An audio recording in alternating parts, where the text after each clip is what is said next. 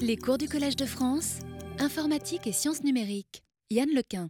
Bonjour tout le monde. Alors, euh, nous allons entamer une série de, de, cours sur euh, l'apprentissage non supervisé. Euh, c'est un sujet qui a permis de redémarrer l'engouement pour l'apprentissage profond en fait au milieu des années 2000. C'est-à-dire que, les, comme vous le savez, les réseaux neurones étaient tombés un petit peu en désuétude et au début des années 2000, aux alentours de 2003-2004, un groupe d'entre nous, en particulier Jeffrey Hinton, Yoshua Benjo à l'Université de Montréal et, moi-même, avons décidé de, créer un groupe de travail euh, à distance, euh, financé par une fondation canadienne, pour essayer de relancer l'intérêt euh, de la communauté de machine learning et de vision par ordinateur pour les, pour réseaux neurones, pour, ce qu'on appelle maintenant l'apprentissage profond. Et ce qui s'est passé, les méthodes sur lesquelles on s'est concentré à l'époque, entre disons 2003 et 2010, euh, ou 2009, étaient des méthodes principalement d'apprentissage non supervisé parce qu'on pensait que la solution euh, au problème d'entraîner des, réseaux très profonds résidait dans la, euh, capacité à les pré-entraîner de manière non supervisée pour partir d'un bon point de départ pour ensuite pouvoir faire du raffinement supervisé. Donc on a concentré beaucoup d'efforts sur cette question-là. Euh, avec des techniques un peu diverses, euh, machine de Boltzmann restreinte, euh, auto-encodeur parcimonieux, et puis tout un tas d'autres techniques que je vais mentionner dans l'heure qui vient. et il y a eu quelques succès, quelques articles qui ont fait, ont, qui, ont, qui, ont, marqué aux, aux alentours 2006, 2007, 2008. et et puis ce qui s'est passé par la suite, donc ces, méthodes, en fait, on a montré qu'en faisant de l'apprentissage non supervisé sur des bases de données relativement petites, on arrivait à améliorer les performances significativement par rapport à l'apprentissage supervisé pur. La raison étant que quand les bases de données sont petites, si on utilise de l'apprentissage supervisé pur, euh, on a des problèmes d'overfitting, de, de, surparamétrisation. Donc, euh, au moment où les bases de données de vision, par exemple, contenaient typiquement dans les, quelques milliers d'exemples seulement. Euh, entraîner des gros réseaux convolutifs sur ce genre de données ne marchait pas, donc il, a fallu euh, chercher ou réfléchir à ces histoires d'apprentissage non supervisé. Et ce dont on s'est aperçu euh, vers la fin des années 2000, donc 2008-2009, c'est que pour les bases de données qui avaient, même pour les bases de données relativement petites, en fait, ce qui avait beaucoup d'importance, c'était non seulement l'apprentissage non supervisé, mais, plus particulièrement le type de non-linéarité qu'on utilisait dans les réseaux on s'est aperçu très rapidement que si on mettait des rectifications dans le réseau, donc au lieu de mettre des sigmoïdes comme on était habitué à le faire, si on mettait des rectifications et qu'on utilisait une rétropropagation toute bête, euh, on arrivait en fait à entraîner des réseaux relativement profonds et surtout la performance, même sur les petits ensembles d'apprentissage, euh, euh, fonctionnait beaucoup mieux. Simplement en, changeant la sigmoïde par une rectification, les performances sur des bases données comme Caltech 101 par exemple doublaient, c'est-à-dire les la, précision sur Caltech 101 passait de quelque chose comme 30%, ce qui était vraiment euh, très mauvais, à environ 60-65%. Enfin 60% et puis 65% en rajoutant l'apprentissage non supervisé qui à l'époque était donc pas très loin euh, de l'état de l'art. Euh, mais alors ensuite, ce qui s'est passé, bien sûr, c'est que les, les, grandes bases de données telles que ImageNet et autres sont apparues. bien sûr, il y en avait déjà en reconnaissance de la parole. Et donc, ce qui s'est passé, en fait, c'est qu'on s'est aperçu qu'on n'avait pas vraiment besoin de l'apprentissage non supervisé au préalable. Si, euh, si, on avait des grandes bases de données, on pouvait quand même entraîner des réseaux profonds euh, juste avec de la rétropropagation. Donc, il y a eu une espèce de retour en arrière où on s'est dit, bon, finalement, l'apprentissage supervisé, c'est pas si intéressant. Euh, mais maintenant, ça revient à cause d'un argument massu, en fait, qui est le, le fait que, à long terme, il est très clair que l'apprentissage supervisé est une nécessité. Euh, et euh, je vais en, détailler euh, les, raisons ici. Donc la, première partie va être une espèce de motivation de quelles sont les, prochains, les prochaines étapes qu'il faudrait aborder pour faire progresser l'intelligence artificielle. Et pour, c'est une opinion personnelle, mais pour moi, ça passe par l'apprentissage non supervisé. Je vais un peu définir ce que je veux dire aussi par là.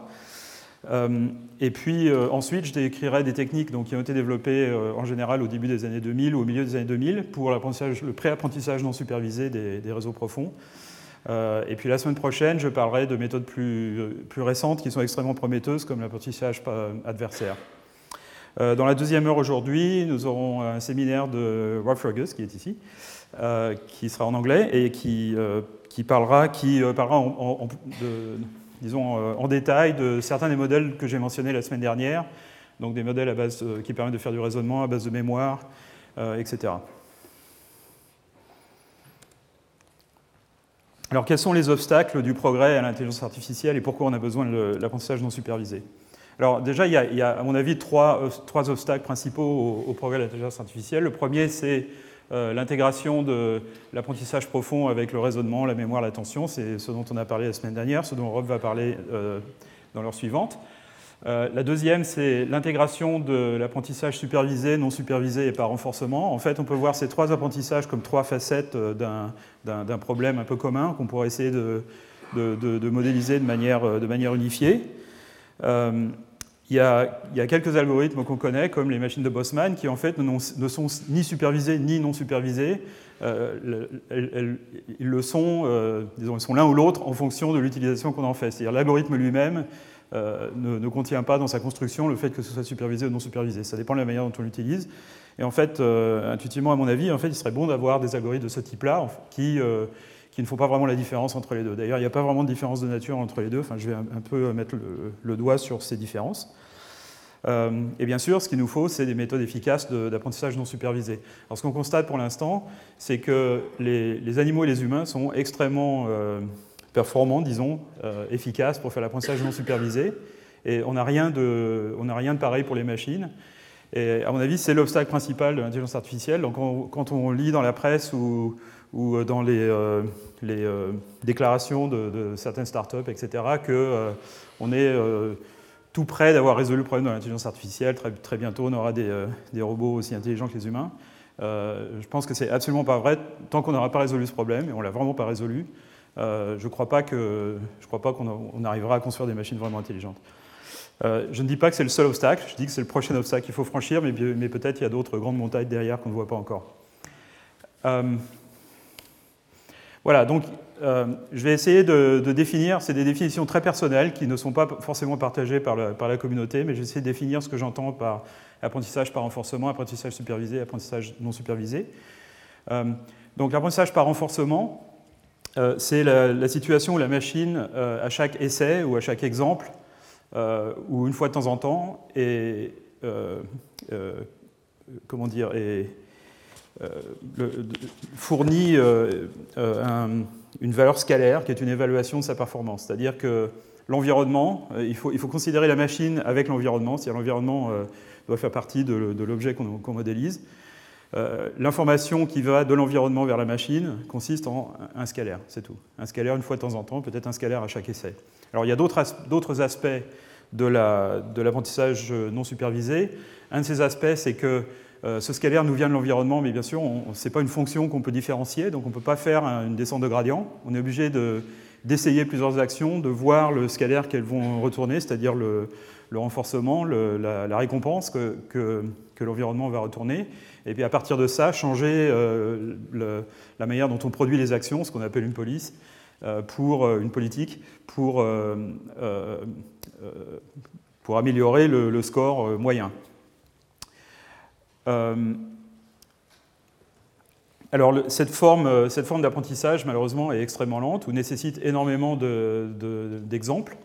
la raison étant que quand l'environnement ne nous donne qu'un scalaire, une fois de temps en temps, d'un simple point de vue informationnel, il y a très très peu d'informations fournies au système pour pouvoir contraindre euh, ces paramètres. Donc si on a une machine avec euh, une quantité de paramètres absolument gigantesque, dans le cas du, euh, disons d'un cerveau d'un petit animal, c'est déjà, déjà, dans les milliards, et, ou dans les milliards de milliards, pour les, pour les humains en tout cas, il n'y a absolument aucun moyen de contraindre un nombre de paramètres si grand euh, quand on, quand, on, fait un, nombre d'essais qui passent par l'environnement et une fois de temps en temps, on reçoit une récompense ou, euh, euh, positive ou négative. C'est absolument pas possible, mathématiquement impossible, en fait, d'entraîner une machine de cette manière-là. Il faut, il faut que l'environnement donne beaucoup plus d'informations à la machine, ou en tout cas que la machine exploite beaucoup plus d'informations venant de l'environnement.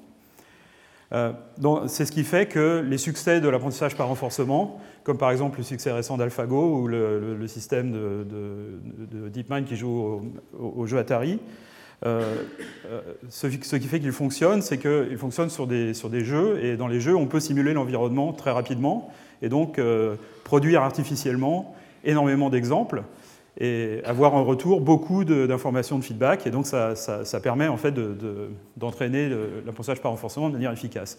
Mais pour utiliser l'apprentissage par renforcement dans le monde réel, c'est beaucoup plus compliqué. Si on veut entraîner un robot, par exemple, euh, l'environnement euh, tourne à sa vitesse et euh, une fois de temps en temps, on, récupère un, renforcement ou, ou une positif ou négatif, une récompense, et ça ne va pas assez vite. On ne peut pas entraîner un gros système de cette manière, c'est impossible. Alors, une alternative à ça, c'est de, en fait, de ne pas avoir un seul individu, mais d'avoir des euh, milliers, dizaines de milliers, centaines de des millions d'individus en parallèle, en fait, qui apprennent. Et là, du coup, on peut recevoir beaucoup d'enforcement. C'est une technique qui est utilisée par les, euh, par les compagnies de l'Internet, par exemple. Pour, euh, donc, par exemple, Google utilise ce genre de technique. enfin, toutes les compagnies en fait, qui montrent des publicités sur Internet, par exemple, utilisent ce genre de technique pour savoir quelle publicité montrer aux gens. C'est-à-dire, euh, on montre une publicité, on voit si les gens cliquent dessus, et ça, d'une certaine manière, c'est un renforcement. Et comme il y a des centaines de millions des milliards d'utilisateurs, on a assez de signaux en fait, pour, euh, pour entraîner un système même compliqué.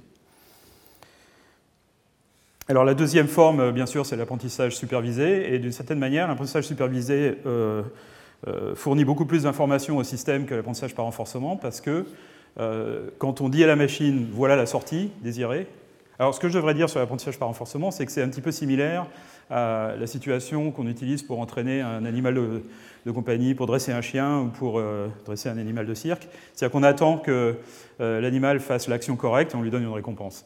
Et alors, c'est très long parce qu'il faut conduire l'animal à, faire l'action correcte.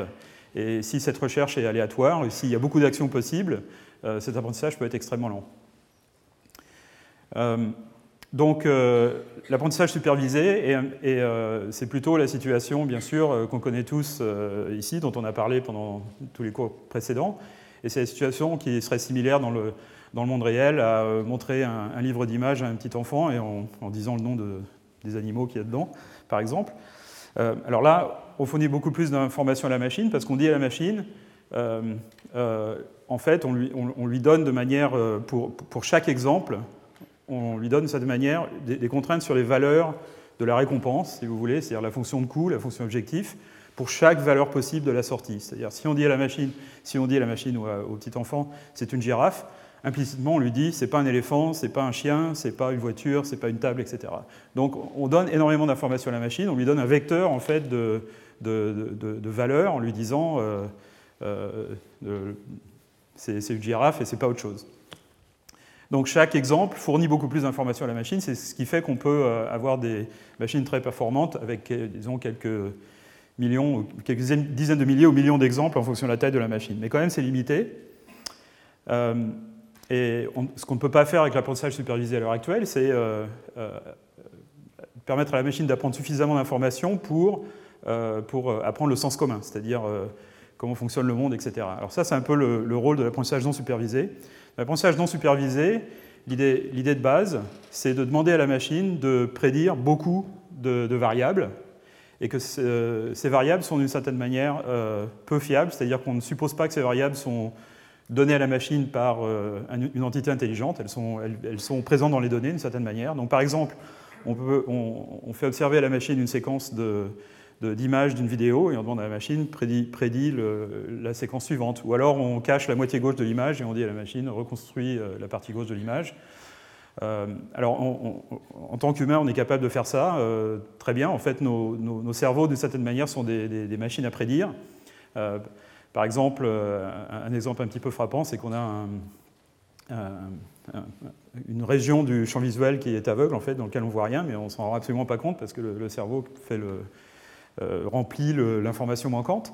Donc, d'une certaine manière, fait cette, histoire de prédiction. Euh, si, euh, si, je prends, si je prends un stylo que je, mets, que je mets sur la table et que je, dis je, vais le lâcher, vous, pouvez prédire probablement qu'il va tomber. Vous ne pouvez pas prédire dans quelle direction, mais vous pouvez prédire qu'il va tomber. donc,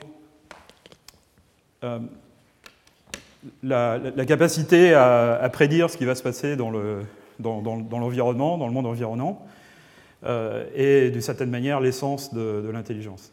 C'est ça qui permet euh, de, survivre, d'extraire de, l'information ou l'énergie de l'environnement, etc., etc. alors c'est probablement la seule modalité par laquelle on peut entraîner d'énormes modèles avec des, milliards et des milliards de paramètres, parce que c'est la seule en fait qui contraint le modèle à faire des prédictions de grande dimension. Donc il exploite l'énorme quantité d'informations produites par l'environnement simplement par observation.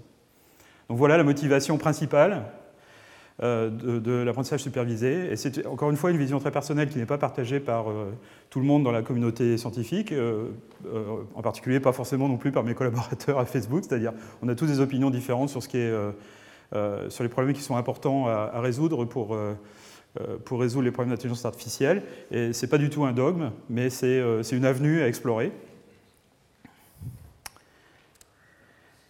Donc ça m'a conduit à faire cette analogie qui est en forme de, en forme de, blague un petit peu, dont j'avais parlé dans la leçon inaugurale, euh, qui est que euh, si euh, l'intelligence est un, est un, gâteau au chocolat, un forêt noir là en l'occurrence, j'ai l'impression, le, gâteau lui-même, la génoise du gâteau, c'est l'apprentissage non supervisé.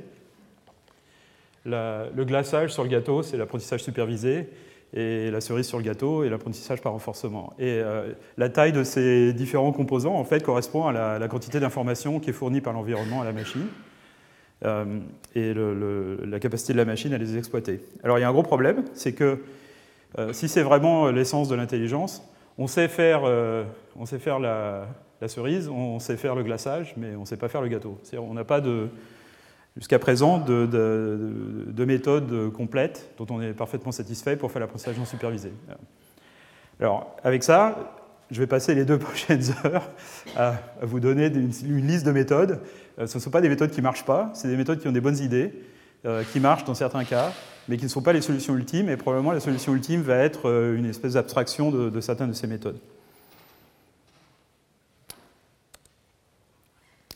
Alors, euh, ça, m'a conduit aussi à dire que l'apprentissage non supervisé est d'une certaine manière la, matière noire euh, ou l'énergie noire de, l'apprentissage, c'est-à-dire qu'on est un petit peu dans la même situation que les physiciens euh, pour lesquels 95% de la masse de l'univers est inconnue, de nature inconnue, c'est un petit peu embarrassant quand on est physicien. Nous, on est dans la même situation en apprentissage automatique, en intelligence artificielle.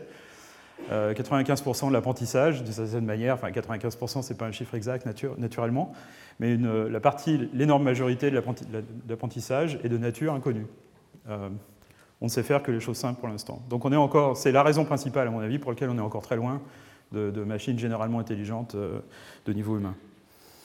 Mais je dois vous dire qu'il y a d'autres gens dans la communauté qui pensent que la question est, est, plutôt lié à l'apprentissage par renforcement, par exemple. Mais peut-être ont-ils une, définition un peu différente de, celle que j'ai présentée, l'apprentissage par renforcement, un peu plus générale. Donc, par exemple, il y a des tas de choses qu'on apprend, que les, humains, les, animaux apprennent, simplement en vivant dans le, dans le monde. Euh, et euh, on apprend les, contraintes physiques du monde, par exemple, on apprend euh, tout un tas de choses sur la nature du monde, en fait, qui nous semblent évidents, dont on n'est pas forcément directement conscient mais c'est une quantité d'informations absolument gigantesque euh, qu'on apprend simplement par observation et par, euh, par, prédiction, en fait, en entraînant euh, notre cerveau à prédire ce qui va se passer dans le futur, ou à remplir des données manquantes, etc., en, sachant à quoi va ressembler une personne de face quand on la voit de profil, a priori, parce qu'on a vu des tas de visages, etc. etc. Alors, par exemple, on apprend que le monde est tridimensionnel, on apprend que les objets peuvent bouger indépendamment des autres, on apprend que certains objets sont devant d'autres et peuvent les, et peuvent euh, les cacher. Et le fait, par exemple, que, euh, comme, j'en parlais un petit peu la, dernière fois, le fait que les, les objets ne disparaissent pas quand ils sont cachés, en fait, est, une, est quelque chose qu'on apprend en étant bébé. Donc les, petits bébés, en fait, n'ont pas la notion du fait qu'un objet existe toujours une fois quand il est caché. On peut, on peut mesurer ça assez, assez bien. C'est pour ça que le jeu de Picaboo est si, drôle. Euh, donc, euh, alors c'est pas réservé aux humains, hein. c'est pareil pour les animaux. Il y a un petit exemple d'un tour de passe-passe euh, qui est montré à un orang-outan où, le, contenu de la boîte est enlevé subrepticement et ça fait beaucoup rigoler. Donc c'est ça qui donne le sens commun. En fait, la violation du sens commun, c'est ce, qui, euh, produit un petit peu l'humour, c'est ce qui produit, euh, euh, enfin, disons, les, choses inhabituelles, c'est les choses qu'on aime bien, qui sont à la source de l'art, de l'humour, enfin des choses intéressantes dans le monde. C'est-à-dire qu'on prête attention aux choses qui, violent notre modèle du monde et qui, qui, qui, nous encouragent à y prêter attention. Certaines personnes ont même euh, érigé ça en principe de base, c'est-à-dire que les, caractéristiques qui sont extraites par le cerveau, en fait, sont les euh, différences entre euh, ce qui se passe effectivement dans le monde et ce que le, cerveau a prédit par ailleurs. C'est-à-dire, c'est ça qui nous permet de prêter attention aux choses qui sont surprenantes. Alors, pour donner une, idée de ce que veut dire le, sens commun, si je dis, en l'occurrence, je prenais comme exemple Bernard Cholkov, qui était dans la salle quand j'ai fait cette présentation en premier. Euh, donc si je dis euh, Bernard euh, prend, son, prend son, son, sac et sort de la pièce, vous pouvez en déduire tout, un, tout un, scénario en fait, de choses qui vont se passer, parce que vous connaissez les contraintes du monde physique. Vous savez que Bernard est probablement une personne, peut-être un orang-outan, mais bon, probablement une personne, qu'il va probablement se lever, il va étendre son bras pour attraper son sac, ouvrir sa main, prendre son sac, il va marcher, il ne va pas voler, il ne va pas se dématérialiser comme le bonhomme ici. Euh, il va probablement ouvrir la porte et pas passer à travers. Donc il y a tout un tas de choses, euh, d'informations en fait extrêmement riches que euh, vous pouvez déduire sur ce que veut dire cette petite phrase. Vous pouvez remplir les trous en fait d'informations manquantes à cause du fait que vous connaissez les contraintes du monde physique. Et c'est ce qu'on appelle d'une certaine manière le sens commun. on n'a pas de machines en fait qui sont capables de faire ça. Le seul exemple enfin c'est peut-être pas le seul exemple, mais un, exemple, une tentative, disons, d'essayer d'inculquer ce sens, commun dans les machines, et euh, un petit peu l'exemple dont j'ai parlé euh, la semaine dernière, d'entraîner un système de, un, memory network, un système de, questions-réponses, à, répondre à des, questions à la suite d'une description d'action de, personnages dans un espèce de, de jeu d'aventure textuel. Donc on peut voir le jeu d'aventure textuel comme une espèce de simulateur de l'environnement et la machine comme une espèce de prédicteur de, cet environnement. Et ensuite, euh, la machine est augmentée d'un système qui peut convertir une description textuelle en euh, une séquence d'actions dans, cet environnement et ensuite euh, répondre à des questions en observant l'état courant de, l'environnement. Donc c'est une petite tentative en fait pour faire ça mais euh, très, restreinte. Alors parlons maintenant d'apprentissage non supervisé, disons dans un cadre euh, un petit peu général, mais quand même relativement, classique. Euh, donc comment fait-on l'apprentissage non supervisé? Donc on a un instinct, certains d'entre nous ont un instinct assez rapide qui est de dire l'apprentissage non supervisé, c'est, disons, si on veut faire l'apprentissage prédictif ou si on veut prédire une partie de l'entrée en fonction d'une autre partie qu'on a observée, une partie non observée à partir d'une partie observée. comme bien sûr le, monde n'est pas strictement prédictible, il n'y a pas une seule prédiction correcte. Donc l'exemple que j'avais euh, montré tout à l'heure du crayon, euh, que je laisse tomber, il n'y a, pas une réponse correcte sur où va tomber le crayon. Et il y a tout un ensemble de réponses correctes qui correspondent à tous les angles possibles de, chute de ce crayon. C'est-à-dire que vous êtes suffisamment loin, et puis votre système visuel suffisamment limité pour ne pas percevoir exactement quel biais je mets sur le crayon. Donc c'est très difficile de prédire de quel côté il va tomber. Mais vous savez qu'il va tomber, vous savez qu'il va tomber dans une de ces positions. Euh, et si, euh, si, vous si, par exemple vous faites la prédiction qu'il va tomber de ce côté-là, mais qui, tombe comme ça, euh, vous aviez quand même raison. Malgré le fait que le monde n'est pas en accord avec vous, vous aviez quand même raison dans cette prédiction.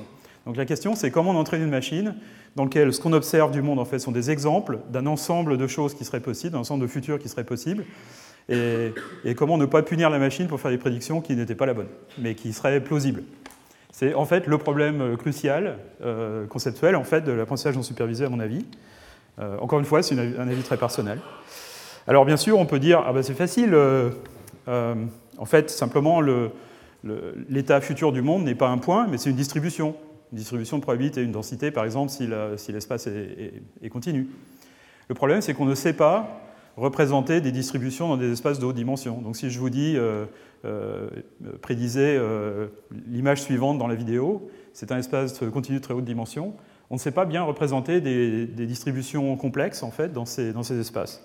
Donc il faut essayer peut-être de, réduire ses ambitions et au lieu d'essayer de prédire une distribution, de prédire simplement l'ensemble des possibles, sans, disons, appelons ça une variété ou une surface ou un manifold en anglais, sans vouloir forcément prédire une distribution. Euh, donc il y a beaucoup de méthodes qui ont été proposées dont je ne vais pas parler, ou disons pas beaucoup, qui utilisent ce qu'on appelle les méthodes d'échantillonnage. Euh, euh, c'est-à-dire que quand on a une grosse distribution compliquée dans un espace de haute dimension, la manière dont on la manipule, en fait, c'est à partir d'une collection d'échantillons de, cette distribution. Et, donc il y a beaucoup de méthodes comme les machines de Boltzmann restreintes, etc., les variational autoencoders, etc., qui utilisent ces méthodes d'échantillonnage les méthodes variationnelles euh, d'inférence bayésienne. Euh, je n'y crois pas du tout. Encore une fois, c'est un avis très personnel. la raison pour laquelle je n'y crois pas, c'est que ces méthodes d'échantillonnage ne, ne, ne, peuvent pas passer à l'échelle. Quand on veut échantillonner dans un espace de grande dimension, on, fait un échantillonnage extrêmement euh, comment dire, épars, et très, très dilué. Et donc on, retire très peu d'informations. Il faudrait un nombre d'échantillons monstrueux en fait, pour arriver à caractériser une surface dans un espace de haute dimension. Donc j'y crois pas. Ça m'a rendu allergique d'une certaine manière. Euh, j'ai des boutons si je commence à faire du sampling. Euh, bon, j'exagère un petit peu, c'est une blague naturellement. Euh, j'utilise quand c'est nécessaire. Il y a des tas de méthodes très, très utiles pour ça. Donc voilà, en fait, la nature du problème, c'est on a des observations, les x, on a une machine qui va prédire des y, donc y bar, là, c'est une prédiction de, du futur, une prévision du futur, ou disons une partie de x qu'on n'a pas observée, par exemple. Euh, donc ça, ça peut être euh, l'image suivante dans une vidéo, ça peut être la partie gauche de l'image euh, quand on observe que la partie droite, ça peut être mon profil droit quand vous voyez que mon profil gauche, ça peut être n'importe quoi, disons qui capture la, la, régularité dans les données. Et en fait, ce que doit prédire la machine, c'est un ensemble, non pas un point, simplement. Donc là, la machine, évidemment, va produire un point, mais en fait, ce point est un représentant de tout un ensemble, d'une surface ou peut-être de plusieurs surfaces d'une, ou d'une distribution, mais bon, euh, un ensemble. Il est très possible que dans notre base de données, à cet instant-là, l'exemple d'apprentissage qu'on va recevoir, c'est celui-là, il va être différent. Et en fait, ce qu'il faut dire à la machine, c'est donc ça, c'est euh, le crayon tombe à droite, ça, c'est le crayon tombe dans une autre direction. Et il ne faut pas punir la machine pour prédire un point qui est sur cette surface, il faut la punir pour prédire un point qui n'est pas sur la surface. Le problème, bien sûr, c'est qu'on ne connaît pas la surface. Euh, la surface, évidemment, est caractérisée par les, invariances du monde, quoi, par les régularités du monde. Donc ce qu'il va falloir, c'est apprendre cette surface en même temps qu'on apprend cette boîte. Et c'est là qu'est la complexité du problème. Alors ensuite, j'ai symbolisé ici une autre, une autre variable, qui, est cette variable z, qu'on peut voir comme une variable latente ou une variable cachée, qui, elle, peut avoir une distribution relativement simple ou qui peut être, disons, récupérée dans une, une surface plate relativement simple, et qui, de cette manière, quand on la fait varier, va peut-être faire varier la position de la sortie sur cette surface. Donc on pourrait voir ça comme une espèce de paramétrisation de cette, euh, de cette surface de sortie. D'accord? Mais en fait, cette variable n'est pas nécessairement euh, présente. Euh, ici, c'est un, exemple particulier. Voilà, alors comment formaliser ça un petit peu de manière mathématique, ou disons plus conceptuelle, pas avec des formules, mais relativement simple euh, donc imaginons un monde très simple, dans lequel il y a peut-être une variable x qu'on observe, mais pour l'instant on va l'ignorer. Et puis euh, on doit prédire deux variables, y1 et y2. Et il s'avère que dans notre base de données, pour la, variable x qu'on a, observée, les, deux variables y1 et y2 euh, se distribuent de cette manière. C'est-à-dire qu'il y a une, dépendance très claire entre y1 et y2. Là, c'est une espèce de parabole, donc il y a peut-être une relation du genre y2 égale y1 au carré, d'accord? Plus ou moins, avec du bruit. Mais disons, voilà les, observations du monde. Euh, comment euh, peut-on entraîner une machine pour que quand on, observe que Y1, par exemple, on peut prédire Y2, ou quand on observe que Y2, on peut prédire Y1, ou quand on observe une contrainte sur euh, une des variables, on peut prédire une contrainte sur l'autre. Alors ce qu'on peut faire, c'est entraîner une machine à produire une fonction de contraste. Donc d'une certaine manière, c'est la, question que je pose ici, c'est la question de, comment on entraîne la, fonction qui va nous dire si on est sur le, sur le, sur le manifold ou pas, sur, le, sur cette surface. D'accord? Euh, Donc on peut, euh, on peut modéliser ça par une, une, fonction de contraste ou une fonction d'énergie. On a passé une énergie, enfin j'ai passé une énergie parce que c'est euh, très similaire en fait dans la, les, mathématiques qu'on peut utiliser là-dessus à, la notion d'énergie en physique statistique. Je reviendrai un petit peu là-dessus plus tard. Euh, mais euh, c'est vraiment euh, une caractérisation d'une fonction d'énergie. Donc voilà les points qu'on observe, y1, y2. alors on ne sait pas a priori lequel est observé, lequel n'est pas observé. Peut-être aucune des deux variables n'est observée. D'accord? Et ce qu'il faut, c'est apprendre une, fonction, donc une, fonction f, en l'occurrence, on va l'appeler f, qui, qui prend un point dans l'espace et qui nous dit si ce point dans l'espace est, disons, sur la, surface des, des données observées. D'accord? Euh, et, qui va nous donner des valeurs faibles quand le, quand le, point est sur euh, la surface observée, des valeurs plus élevées quand il est, à l'extérieur. il y a plusieurs solutions à ce problème. j'ai dessiné deux fonctions d'énergie en fait, qui sont toutes les deux tout à fait correctes, qui nous disent, euh, prennent les valeurs en gros 0 si on est sur la, sur la surface, et puis plus élevées si on n'est pas sur la surface. Et le, problème de l'apprentissage ici va être de donner la bonne forme à cette fonction d'énergie pour qu'elle donne des valeurs faibles euh, aux choses observées. Donc c'est très similaire en fait d'une situation euh, euh, similaire que j'avais décrite dans l'apprentissage supervisé à base d'énergie. C'est exactement le même formalisme, excepté qu'on n'a pas forcément besoin d'avoir de variables observées x. Alors si on a une fonction d'énergie de ce type-là, on peut la transformer en, distribution de probabilité si ça nous chante. En prenant exponentielle moins la fonction d'énergie et puis en multipliant par un paramètre qui est en fait euh, assimilable à euh, l'inverse d'une température en physique. Donc ça, c'est ce qu'on appelle la distribution de, Gibbs.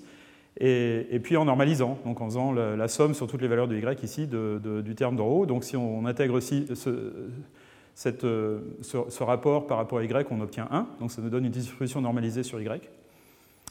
mais bien sûr, cette intégrale, d'une part, n'est pas forcément convergente.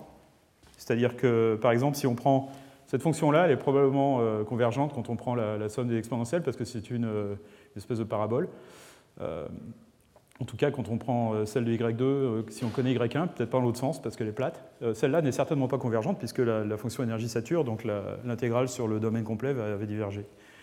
Donc on ne peut pas toujours calculer ça, enfin c'est pas toujours quelque chose qui existe d'une part, et par ailleurs on ne peut pas toujours la calculer parce que très, très souvent en fait cette intégrale est complètement intractable.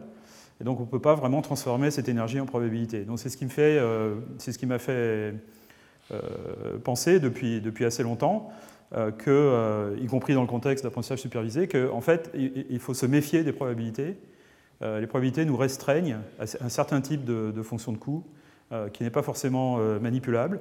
Ça, nous permet de, faire des calculs sans réfléchir, mais quelquefois c'est dangereux parce que ça, limite en fait le type de, fonctions d'énergie, de fonctions de coût, de, choses comme ça qu'on peut, peut, utiliser. Donc je, préfère une paramétrisation de, tout ça en forme d'énergie, en fait, qui est d'une certaine manière plus, euh, euh, plus, plus, plus, fondamentale que la, que la probabilité qu'on peut dériver à partir d'elle, euh, et plus générale certainement. Alors, voilà un exemple, disons, d'un algorithme d'apprentissage relativement simple qui peut euh, changer la forme de cette fonction d'énergie de manière à ce qu'elle prenne la bonne, la bonne forme. Euh, alors là, euh, j'ai pris une fonction d'énergie paramétrée de, telle manière que en fait, cette fonction d'énergie est constituée d'une série de, formes de V par rapport à Y2. et on peut bouger le, minimum de ce V de manière à les aligner avec ces points. Donc ça, ça marche pour une, parabole dans ce sens-là, mais ça ne marche pas s'il y avait plusieurs valeurs possibles de Y2 pour une seule valeur de, de Y1. Parce que là, il n'y a qu'un seul minimum de la fonction dans la direction du Y2. Donc là, voilà une paramétrisation un petit peu plus générale de cette fonction énergie, qui, elle, est une, espèce de, feuille souple. Et la manière dont on entraîne ce système, en fait, c'est euh, on, insiste quand on a un ensemble de, quand on a un, point d'apprentissage, on ajuste la fonction d'énergie pour que les paramètres de la fonction d'énergie pour que l'énergie de ce point soit le plus basse possible. Et par ailleurs, on prend d'autres points aléatoirement autour, et, et ceux-là, on les pousse vers le haut c'est-à-dire qu'on maximise leur énergie d'une certaine manière. Euh, et donc si on fait ça suffisamment souvent, avec une fonction de coût raisonnable, euh, on se retrouve avec une, surface d'énergie qui prend la bonne forme. Alors en fait, le problème, donc il y a un problème simple qui est, prenez un point et faites un pas de gradient en fait pour euh, que la fonction d'énergie descende à ce point-là par rapport aux paramètres. Donc vous ajustez les paramètres pour que l'énergie donnée par le modèle à ce point descende ou soit le plus petit possible. Ça, c'est facile, ok il suffit de calculer un gradient et de, changer les paramètres. Le problème, c'est comment euh, rend-on l'énergie des points à l'extérieur, donc des points qui ne, sont pas, qui ne font pas partie de l'ensemble d'apprentissage, comment, comment allons-nous garantir que l'énergie de ces points en fait, est plus élevée? D'accord? Et bien sûr, des points à l'extérieur, il y en a plein, et c'est un espace de grande dimension, et donc il va falloir être un petit peu futé sur la manière dont on les produit, ou alors utiliser des moyens détournés pour s'assurer que la, fonction prend la bonne forme. Alors j'ai répertorié environ 8 méthodes de nature différente pour faire l'apprentissage non supervisé. et il y, a une, disons, une excuse que je dois faire, c'est que j'aurais dû expliquer ça et écrire tout ça dans un article que je n'ai jamais écrit. Euh, donc c'est seulement présent sur, cette, sur ce transparent. Euh, donc la première méthode, c'est de construire la machine de telle manière que le volume, euh, de, d'espace qui, peut prendre des énergies basses est limité. Donc c'est ce qu'on fait typiquement quand on a des, euh, méthodes probabilistes. Les méthodes probabilistes insistent pour que la, distribution de probabilité soit normalisée. Et donc si on donne une haute probabilité à un point dans l'espace, on est obligé de donner des probabilités plus basses à d'autres points, automatiquement grâce à la normalisation. Le problème, bien sûr, que comme j'ai expliqué tout à l'heure, la normalisation, c'est très compliqué à faire très souvent il y a d'autres méthodes en fait, qui, marchent de la même manière, comme euh, l'analyse en composantes principales, euh, le, clustering en K-means, euh, les mixtures de Gaussienne, l'analyse en composantes indépendantes. Toutes ces méthodes-là, en fait, ont des termes dans leur fonction de coût ou dans la nature du modèle qui fait que le volume de, l'espace qui, peut prendre des énergies basses est limité. Je vous donnerai quelques exemples plus tard pour donner un peu d'intuition là-dessus. Euh, donc il y a une autre méthode que j'ai décrite euh, à l'instant qui consiste à, appuyer euh, sur les points qui, viennent de l'ensemble d'apprentissage pour s'assurer que leur énergie est basse et par ailleurs pousser vers le haut les points qui sont à l'extérieur. Et en fait, les méthodes probabilistes telles que les maximums de vraisemblance et autres font ça, mais ils ont besoin d'une fonction de partition, donc le terme de normalisation, qui soit tractable, et ce n'est pas toujours le cas. Euh, en fait, dans les, dans les, modèles intéressants, c'est pratiquement jamais le cas. Euh, donc ensuite, ce qu'on peut, euh, peut, faire, c'est pousser sur, vers le bas l'énergie des, points de données, et puis pousser vers le haut, non pas tous les points à l'extérieur, mais un petit sous-ensemble de points bien choisis. Et il y a tout un tas de méthodes pour faire ça, divergence contrastive, ratio matching, noise contrastive estimation, minimum probability flow. Je ne vais pas rentrer dans les détails de ces méthodes, mais par exemple, je vais juste donner un exemple euh, pour la divergence contrastive euh, qui est, utilisée pour les machines de Boltzmann restreintes, par exemple. C'est une idée très simple qui consiste à dire je prends un, point de données, ce point de données, euh, je change les paramètres de la, fonction énergie pour que son énergie descende. mais par ailleurs, ce que je vais faire, c'est que je vais, donner une pichenette à une espèce de, bille, une sorte de bille de billard, une petite pichenette dans une direction aléatoire qui va faire monter cette bille. Ensuite, je vais simuler cette bille descendant dans le paysage d'énergie, si vous voulez. Euh, pendant un certain temps. Donc ce qui va se passer, c'est que cette bille, avec une probabilité assez importante, va se retrouver à un niveau d'énergie plus bas, mais probablement pas sur, le, sur la, surface des données, disons si l'énergie n'a pas la bonne forme. Si l'énergie a la bonne forme, elle va rester sur la surface des données, ce n'est pas un problème. Mais si l'énergie n'a pas la bonne forme, elle va se retrouver dans un, disons, une espèce de minimum peut-être de l'énergie, si on fait tourner la simulation assez longtemps. Euh, qui n'est pas sur le, sur manifold, mais avec une certaine probabilité, à cause de la pichenette initiale, en fait, elle peut, euh, elle peut remonter en énergie aussi pour euh, aller trouver des minima qui sont peut-être de l'autre côté d'une montagne. donc cette, technique de pichenette et de simulation s'appelle Monte Carlo Hybrid, Hybrid Monte Carlo, HMC. il y a d'autres noms pour cette technique. ça a été beaucoup étudié par Radford Neal, qui est à l'Université de Toronto, un statisticien à l'Université de Toronto, un ancien étudiant de Jeff Hinton. Et donc, ce qu'on fait, c'est qu'on donne cette pichenette, on simule cette, bille de billard, euh, donc ça c'est dans un, espace continu, et ensuite on a un point dont on va repousser l'énergie vers le haut. Et si on fait ça suffisamment souvent, à chaque fois qu'on pousse l'énergie d'un point vers le bas, on en pousse un autre vers le haut, finalement, euh, disons à côté, ce qui va se passer, c'est que, en tout cas localement, autour de, la surface de données, la, fonction d'énergie va prendre la bonne forme. Euh, il va se creuser un trou à l'endroit des données, et puis la fonction va remonter autour, de cette manière. Euh, alors il y a une idée un petit peu similaire, euh, qui est assez, euh, séduisante, mais qui ne marche pas en pratique parce qu'on peut l'appliquer qu'à des modèles très simples. Mais c'est quand même amusant de, la mentionner. c'est une méthode qui s'appelle score matching, qui en particulier a été développée par Apo Ivarinen en Finlande, dans le contexte de, de la l'analyse euh, en composantes indépendantes. Et alors l'idée là est, rigolote. On, prend la fonction d'énergie à un point de données et on fait en sorte que euh, la dérivée de cette énergie par rapport au vecteur d'entrée, donc pas par rapport aux paramètres, mais par rapport au vecteur d'entrée, soit zéro, c'est-à-dire qu'on soit que l'énergie est en fait un, minimum ou peut-être un maximum ou un point sel à cet endroit-là. Et par ailleurs, on s'assure que la trace de, sa, de, son, euh, de son Hessien, donc la, somme des dérivées secondes dans toutes les directions, euh, soit le plus grande possible. C'est-à-dire qu'on s'assure que la fonction d'énergie rebique autour des points. Et donc, encore une fois, ça crée une espèce de sillon euh, dans la, dans la surface d'énergie qui fait que euh, l'énergie est plus haute autour des points. Mais bien sûr, ça ne contraint pas du tout la forme de la fonction, disons, à une grande distance des, des, points initiaux. C'est très local comme méthode. Alors, ce n'est pas très pratique parce qu'il faut ensuite calculer le gradient de la trace du Hessien de l'énergie par rapport aux paramètres. Et ça, c'est horrible. Donc, euh, bon. On peut le faire avec des systèmes de différenciation automatique, mais c'est quand même horrible.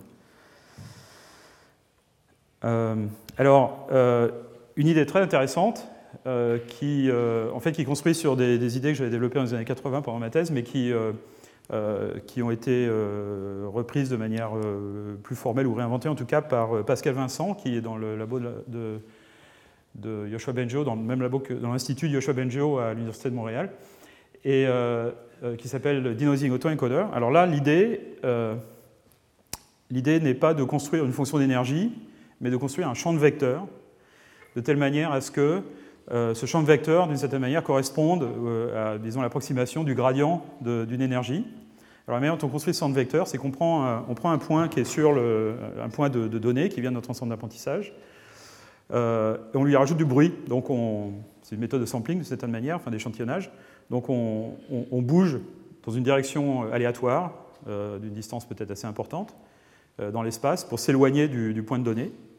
Et ensuite, on entraîne un réseau de neurones, ou disons un modèle quelconque, une fonction, à, transformer ce, point auquel on a ajouté du bruit en euh, le point original. C'est-à-dire qu'on entraîne une fonction dont l'entrée est ce point euh, bruité et dont la sortie désirée est le point original. Donc ce qu'on entraîne, en fait, c'est une fonction qui calcule un champ de vecteurs. Quand on lui a donné un point dans l'espace, elle va nous donner la cible de ce point qui va, et qu'on va l'entraîner à ce que la cible de ce point soit sur, la, surface des données. Euh, et, le résultat de ça, maintenant, c'est qu'on a en fait une fonction qui caractérise l'endroit de ces données. C'est-à-dire que si on leur donne un point, et que la machine nous dit euh, la sortie est, différente, ça veut dire qu'on n'est pas sur, la surface des, données. Par contre, si on lui donne un point sur la surface des données, elle ne va pas bouger.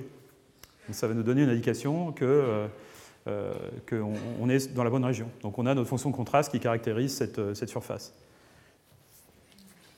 donc c'est un peu, une manière détournée de il y, a des, connexions avec la divergence contrastive de certaine manière, parce qu'il y, y, a cette méthode de sampling, de, bruitage des, données.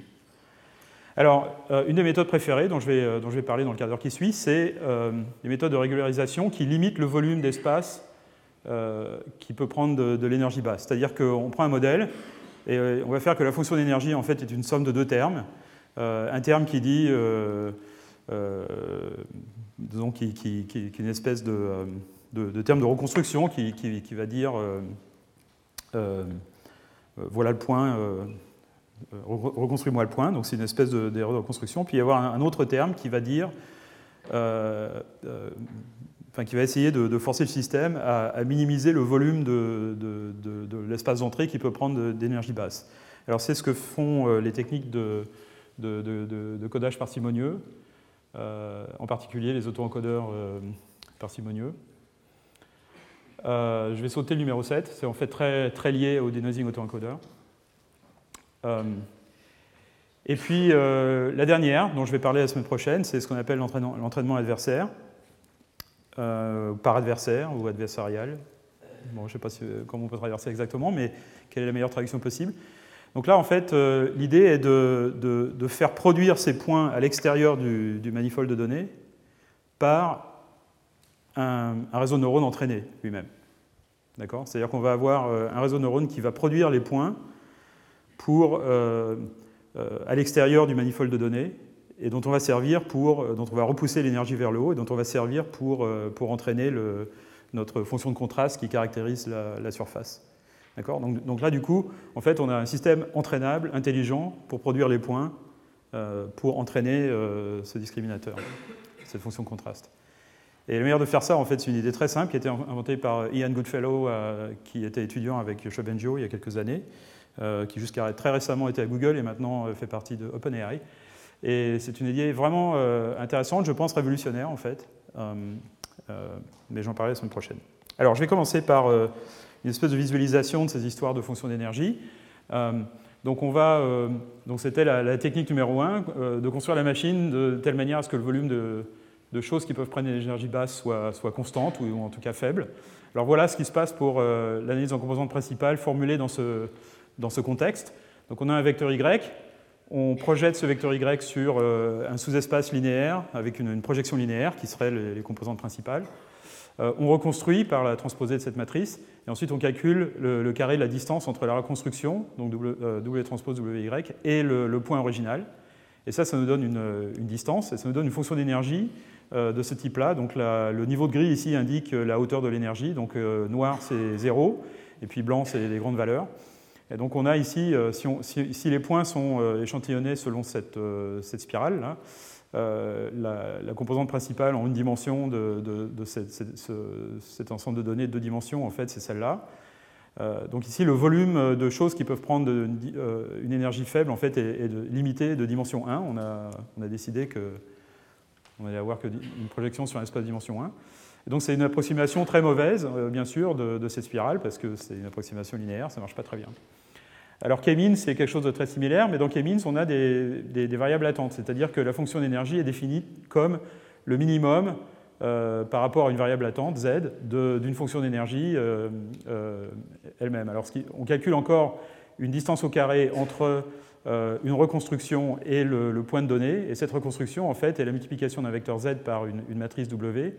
Alors, les, colonnes de W sont les prototypes euh, de, de, K-means en clustering. Je ne vais pas expliquer ce que c'est K-means. Euh, s'il y en a qui ne savent pas ici ce que c'est, je m'excuse, mais je ne peux pas y passer le temps. et donc, c'est plutôt pour éclairer ceux qui, ont, déjà vu ce genre de choses. Euh, et le vecteur z, en fait, est contraint d'être euh, un vecteur de, un vecteur de, place, c'est-à-dire euh, où une composante est égale à 1 et toutes les autres composantes sont égales à 0. Donc on contraint z à être de cette nature, on fait la minimisation par rapport à z de cette distance, et ce que ça fait, c'est que notre énergie maintenant, si on est près d'un prototype particulier, on a une distance quadratique qui croît avec la distance, c'est-à-dire que à mesure que euh, y s'éloigne euh, du, prototype le plus proche dans la colonne de W qui a été choisie, euh, l'erreur croît, quadratiquement. donc c'est une espèce de puits quadratique. Et dès qu'on se rapproche d'un autre prototype, qu'on est plus proche d'un autre prototype, le Z change et on se retrouve dans une autre parabole. Donc c'est une, espèce de minimum de, paraboles multiples, tous centrés sur un prototype. Et donc là, ça approxime, très bien euh, cette, surface. Mais bien sûr, ça marche en basse dimension, parce que s'il si faut mettre des points un petit peu partout, ça ne marche pas très bien entre hautes dimensions, il va falloir beaucoup, beaucoup de points. Donc AMIS ne marche pas très bien en haute dimension. Euh, ok, donc maintenant, euh, la, question qu'il faut, qu'il faut, se poser, c'est si on veut faire un, modèle de, de ce type-là, il va falloir quelle fonction objectif minimiser pour entraîner la fonction d'énergie et avoir la bonne forme. D'accord? Donc on va avoir deux fonctions maintenant pendant l'inférence, c'est-à-dire quand on donne un point, après apprentissage, quand on donne un point à la machine, on utilise la fonction d'énergie, d'accord, qui, euh, qui, qui, nous dit si on est près euh, de, la zone des données. Mais pendant l'apprentissage, il va falloir minimiser, une fonction objectif qui va donner la bonne forme à la fonction énergie. Et si on, euh, aime bien les probabilités, cette fonction d'objectif, ça va être, par exemple, euh, minimiser le, moins le log de la probabilité que notre modèle donne aux données. Euh, donc on peut modéliser cette probabilité, comme je l'ai dit tout à l'heure, par une distribution de Gibbs. Et ce qu'il va falloir faire, c'est donner une énergie basse au point qu'on observe dans les données, euh, de manière à ce que cette quantité soit le plus, grande possible, c'est-à-dire qu'il faut que l'énergie soit la plus petite possible, puisqu'il y a un moins ici. Et puis par ailleurs, il va falloir que, rendre cette, cette quantité le plus, la plus petite possible, qui va en fait garantir euh, la normalisation de la, distribution. Alors si on fait le, si on calcule le gradient de cette fonction par rapport... enfin, bah, d'abord, si on prend le, moins le log de cette fonction, pour la transformer en fonction de coût, donc c'est maximum de ressemblance, mais on minimise moins le log on obtient une fonction de ce type-là. Là, j'ai divisé par bêta, en fait, ça ne change rien au, problème. Donc, on aura une fonction de coût à minimiser qui va être de ce type-là, qui va nous dire, pour un point d'entraînement Y, minimiser l'énergie de ce point Y et, minimiser un autre terme. Et ce que fait cet autre terme, c'est les, énergies ici hein, de, tous les points interviennent avec un moins. Donc ça va causer toute cette énergie en fait, à, euh, être repoussée vers le haut de manière à, faire rendre ce terme le plus petit possible. Donc l'effet va être, euh, si on a un point de données qui est ici, pousser vers le bas l'énergie qui est ici et pousser euh, vers le haut tous les termes de toutes les énergies en fait, qui est euh, dans cette intégrale. Alors on ne peut pas toujours calculer cette intégrale, on peut le faire par approximation de Monte-Carlo, méthode variationnelle, etc. A tout un tas de, méthodes qui sont mathématiquement très, très jolies en fait pour faire ça, mais très souvent qui ne marchent pas très bien dans les hautes dimensions. Donc il faut un peu se méfier de ne pas être hypnotisé par la beauté des mathématiques au prix de euh, disons, du côté pratique des choses. Quoi. Mais il y a énormément d'articles écrits sur les questions. Pas uniquement dans le contexte d'apprentissage non supervisé. Alors pour faire l'apprentissage, il faut simplement calculer un gradient. on va calculer le gradient cette fonction de coût, qui va être le gradient de la fonction d'énergie au point y par rapport au paramètre de la fonction énergie. Donc ça, on sait calculer. Hein. Si la fonction énergie est un réseau de neurones, on sait faire la rétropropagation, pas de problème. Euh, l'autre, par, par, contre, euh, une fois qu'on fait toutes les maths nécessaires, on obtient un gradient qui est égal à l'intégrale sur tous les y de la probabilité que notre modèle donne à ce point y. Donc ça, on sait calculer. C'est l'exponentielle moins bêta l'énergie divisé par la, normalisation. On sait le calculer si on sait normaliser, sinon on ne sait pas. Euh, fois le gradient de la fonction d'énergie à ce point. Euh, donc ça, c'est une, espèce de, comment dire d'espérance, euh, puisque c'est l'intégrale par rapport à une distribution du gradient. Donc c'est l'espérance du gradient de la, probabilité euh, calculée par notre modèle euh, pour tous les points. Et ça, on peut le faire que si on sait calculer l'intégrale. Alors, il y a des méthodes inventées par les physiciens pour remplacer cette intégrale par une somme discrète, et c'est ce qu'on appelle les méthodes de Monte-Carlo. Et puis il y a d'autres méthodes aussi inventées par les physiciens, mais raffinées par certaines personnes dans l'apprentissage automatique, qui consistent à en fait dire je ne peux pas vraiment calculer cette, cette probabilité parce qu'elle est trop compliquée, donc je vais l'approximer par une probabilité dont je sais calculer le terme de normalisation, et ce que je vais faire, c'est que je vais faire en sorte que cette autre probabilité de substitution en fait, est le plus proche possible de la vraie en termes de, distance de Kullback-Leibler, ou, une distance euh, différente. Et ça, c'est ce qu'on appelle les méthodes variationnelles. Je ne vais pas rentrer dans les détails, mais c'est en quelques mots l'idée de, de base. Donc voilà, donc ça a une application limitée, mais si on est, si on est probabiliste, c'est ce qu'il faut faire. Euh, divergence contrastive, je l'ai un peu, expliqué. Donc là, je vais parler de, sparse coding, donc euh, enfin de, codage euh, parcimonieux, qui est une méthode que j'aime bien en fait, et qui, s'est révélée être assez, assez performante dans certains, dans certains cas. Donc l'idée du, du, codage parcimonieux, en fait, est d'approximer la surface de, basse énergie, donc la surface des données, par une, union de plans. Donc on va avoir des, plans qu'on va essayer d'aligner sur les données, des plans de basse dimension, de plus basse dimension que l'espace de données lui-même, enfin que la, surface en question. Et on va approximer euh, ce truc-là par une, union de plans. Donc chaque plan va apporter une contribution à l'énergie, une espèce de contribution quadratique. C'est-à-dire quand on s'éloigne du plan, euh, on paye euh, quadratiquement. Et et par ailleurs, on fait un minimum sur tous ces plans. Donc c'est relativement simple. Euh, et d'un point de vue un peu formel, voilà qu'on peut modéliser ça. Donc euh, on a une variable d'entrée. Donc là, j'utilise une notation qui correspond à ce qu'on appelle les graphes de facteurs. Donc ce, sont des, modèles graphiques, hein, euh, dont les réseaux bayésiens sont un exemple. Donc il y a ce qu'on appelle les modèles non non directifs non dirigé, pardon. Non dirigé, voilà. Euh, donc voilà la variable d'entrée, euh, une variable latente possible, donc par exemple dans le cas Camins ou quelque chose comme ça. Et donc dans, le cas sparse coding aussi, on prend cette variable latente, on la fait passer par un décodeur qui est, une, qui est, une, fonction tout simplement. Dans le cas le plus simple, c'est une fonction linéaire, simplement multiplication par une matrice. Ça c'est un vecteur, ça c'est une matrice. Et on calcule la distance, par exemple la distance euclidienne, entre le point de données et ce qui sort du décodeur. Donc c'est un modèle génératif qui, qui reproduit, qui reconstruit l'entrée. Mais on met une contrainte sur cette variable, qui fait que cette variable ne peut pas prendre toutes les combinaisons possibles de, vecteurs. Donc par exemple, on la contraint à avoir un nombre limité de valeurs non zéro, on la contraint à, être de dimension faible, c'est le, cas de, de, l'ACP par exemple, la liaison composante principale ou disons on peut mettre d'autres contraintes. On la, contrainte, on, la contraint à être un code binaire avec que des zéros et un seul 1, c'est le cas de Kamins etc. Donc tout un tas d'algorithmes en fait, qui, peuvent, être euh, formulés par ce, petit euh, graphe de facteurs, euh, et dont l'algorithme d'inférence est simplement trouvez-moi le z qui minimise la distance entre le, vecteur d'entrée et le, résultat qui sort du décodeur, plus ce terme de régularisation. Alors sparse coding, c'est une implémentation particulière de cela, dans lequel l'énergie en fait est la, somme de, de, ces deux termes. Donc le décodeur est linéaire, euh, l'énergie de reconstruction est quadratique, et le terme de régularisation est simplement la norme L1 euh, de Z, c'est-à-dire la somme des valeurs absolues des composantes de Z, euh, multipliée par un coefficient approprié. D'accord? Donc ce que va faire ce système, c'est qu'il va essayer de reconstruire l'entrée à partir d'une combinaison linéaire de, colonnes de WD. Donc WD, ça veut dire matrice de dictionnaire ou décodeur. Euh, donc une combinaison linéaire d'un petit nombre de colonnes de WD, et ces, colonnes correspondent aux coefficients de Z qui sont, euh, différents de 0. Et ce terme, en fait, euh, essaie de minimiser le nombre de, de, composantes de Z qui sont différentes de 0. Alors cette, énergie est relativement facile à minimiser par rapport à Z. C'est-à-dire si je vous donne un Y et je vous demande quel est le Z qui minimise cette énergie, c'est relativement facile à faire. Il y a des algorithmes pour ça. Euh, euh, il y en a un en particulier qui s'appelle ISTA, ça veut dire Iterative Shrinkage and Thresholding Algorithm.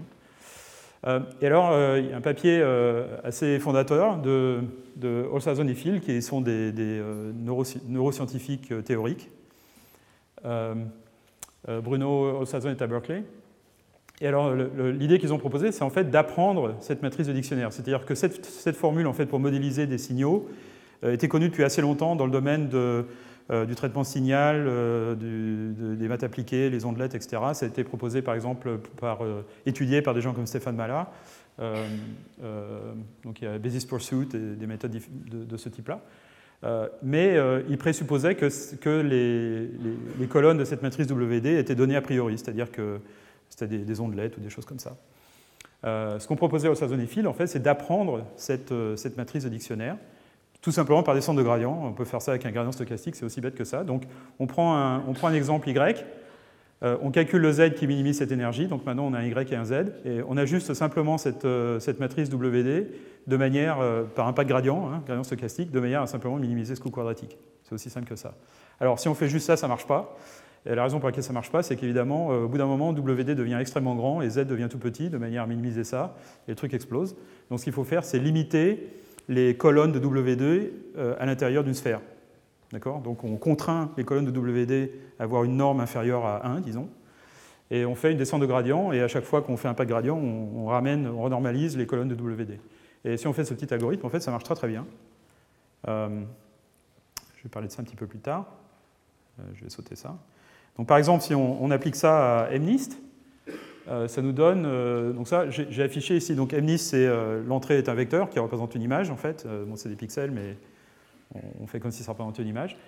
Et, et, les colonnes de WD en fait finissent par être des petits morceaux de, de traits qui, de telle manière à ce qu'en en assemblant, en faisant la, une somme pondérée d'un petit nombre de ces traits, on peut reconstruire à peu près n'importe quel, quel chiffre. D'accord? Donc c'est une certaine manière de, trouver les, atomes constitutifs euh, euh, d'un ensemble de données qui, permet de reconstruire en fait euh, par composition n'importe quel vecteur par, une combinaison linéaire d'un petit, nombre de données. voilà comment ça fonctionne sur des images naturelles. Donc on prend des pages d'images naturelles 12 par 12 et puis on entraîne cet algorithme de sparse coding en fait là-dessus. En fait, l'algorithme que j'utilise ici, a un truc un petit peu différent qui s'appelle predictive sparse decomposition dont je parlerai la semaine prochaine, mais euh, mais bon, les résultats sont, quasiment les mêmes. Euh, donc on, démarre avec des, colonnes WD aléatoires et euh, très rapidement, en quelques itérations, en fait, le, système se spécialise à trouver des, détecteurs de, edge orientés qui nous indiquent que un, petit patch d'image en fait, peut, être représenté par une combinaison linéaire d'un petit nombre de, de, contours orientés, enfin de, de, petites ondelettes comme ça orientées. Donc ça apprend des ondelettes spontanément. Voilà, donc je vais passer la parole à, Rob Fergus. Euh, et puis je vous raconterai la suite la semaine prochaine. Alors je vous rappelle que la semaine prochaine, euh, euh, la première heure sera consacrée, consacrée à l'apprentissage non supervisé encore, l'apprentissage adversariel en particulier, et puis d'autres variations sur ces choses-là. je vais probablement prendre un petit peu plus d'une heure pour ça, peut-être une heure et quart. Et ensuite, on aura une session de, 45 minutes environ, de questions ouvertes. Je vous encourage à, aller sur l'Internet, en fait, sur, sur Facebook. J'ai fait une page pour, cette, pour ce, cours. Et vous pourrez poser les questions là, comme ça, ça me donnera le, temps de, peut-être peut préparer les réponses pour les questions compliquées. Mais sinon, si vous voulez juste poser des questions euh, ouvertes comme ça, on aura cette session euh, euh, la semaine prochaine pour le, le dernier cours. Voilà, donc merci, je passe à la parole. Retrouvez tous les contenus du Collège de France sur www.colège-2-france.fr.